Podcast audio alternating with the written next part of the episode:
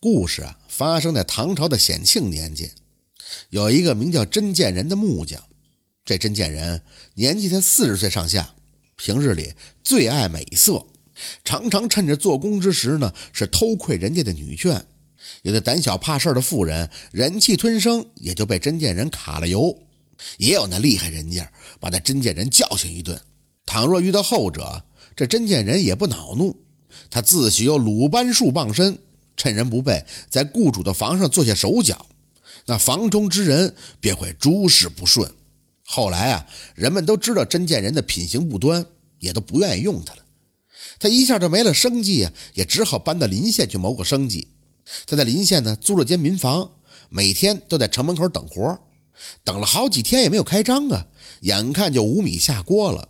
有一天晚上，一个美艳的妇人就过来找甄建仁。说自家的床坏了，要请他去修床。那妇人呢，虽然头裹丝巾，看不清面貌，但可以看出她身材十分的婀娜。甄建仁一下就喜上眉梢了，跟着那妇人就来到了一处小院他这才知道这妇人是个寡妇，一个人在家。甄建仁把那床修好的时候，刚好就到了掌灯的时分。甄建仁看见妇人的身影，不禁就勾起了色心。从背后搂住那妇人，就说道：“小娘子，床已修好了，长夜漫漫，我给娘子暖脚如何呀？倘若娘子伺候的好的话，这工钱也就算了。”正在这时，甄建仁无意地瞥见香案上摆着的一个牌位，上面写着“亡夫许世成之灵”。甄建仁看到之后，浑身就一个机灵。急忙就把锁松开，然后结结巴巴地说道：“小人一时酒后乱语，娘子莫要怪罪。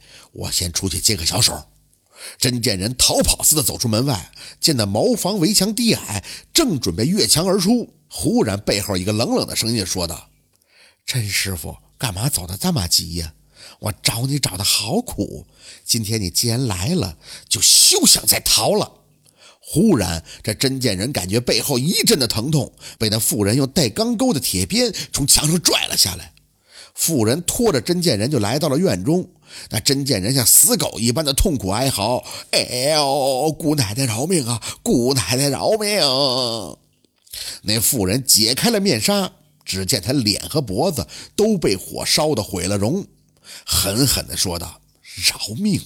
我饶了你的命，我丈夫就能复生。”我的容貌就能恢复。这件事儿还得从三年前说起。甄建仁眼前这个妇人名叫段玉娘，早年呢嫁给了秀才许世成为妻。当时的段玉娘家里头要盖几间新房，就把这甄建仁请来施工。那甄建仁一见段玉娘的美貌，欲行着不轨之事。他哪知道这段玉娘自幼习武，刀枪剑戟、斧钺钩叉，那是样样的精通啊。当甄建仁从背后搂住段姨娘的时候，这段姨娘先是来了一招过肩摔，把甄建仁撩翻在地，然后啊，又来了一招泰山压顶，一下就打得甄建仁是筋断骨折，跪地求饶。后来啊，这甄建仁在家休养了好几个月，这身体才渐渐康复。本来以为这件事就这样过去了，段姨娘的家中却莫名的起了一场大火。许世仁被大火烧死，段玉娘虽然幸免于难，但却被大火毁了容。有一次呢，甄建仁酒后就向人夸耀说道：“那段玉娘那么大的本事，最后还不是毁在我的手里？我在他家的屋角下埋有天火咒，纵是神仙也难破解。”说者无心，那听者有意。其中一个人和许世成交情甚好，就把这段话呀传到了段玉娘的耳中。最后，段姨娘果然在屋角下找到了甄建仁埋在那里的符咒，她就想找着甄建仁报仇。但这时候，甄建仁已经搬走了，许世成的房子被大火烧毁，段姨娘呢也只好回到临县的娘家居住。不曾想，在临县再次碰到了仇人。甄建仁本以为可以欺负孤寡，当他看到桌子上的牌位时，这才知道蒙脸的妇人正是那段玉娘。所以这才吓得借口尿遁。甄建人情知自己难逃一死，吓得是屎尿横流啊！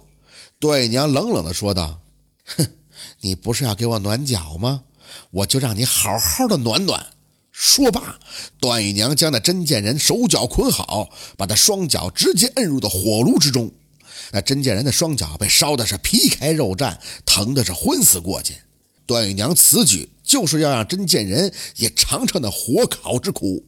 到了第二天早上，她把这甄建人拖到了县衙告官，控告他用巫术害死丈夫，又找来了证人以及符咒等证物。那些曾经被甄建人欺辱过的妇女也一同过来报官。最后，这甄建人被判了寡刑，他甄家的田产也补偿给了众人。段玉娘来到了丈夫的坟前祭拜了一番，告知丈夫那甄建人已死，大仇得报。自那以后，段玉娘就开始行走江湖，成了一个有名的女侠客。这就是寡妇报仇的故事。感谢您的收听，喜欢听白好故事更加精彩，我们明天见。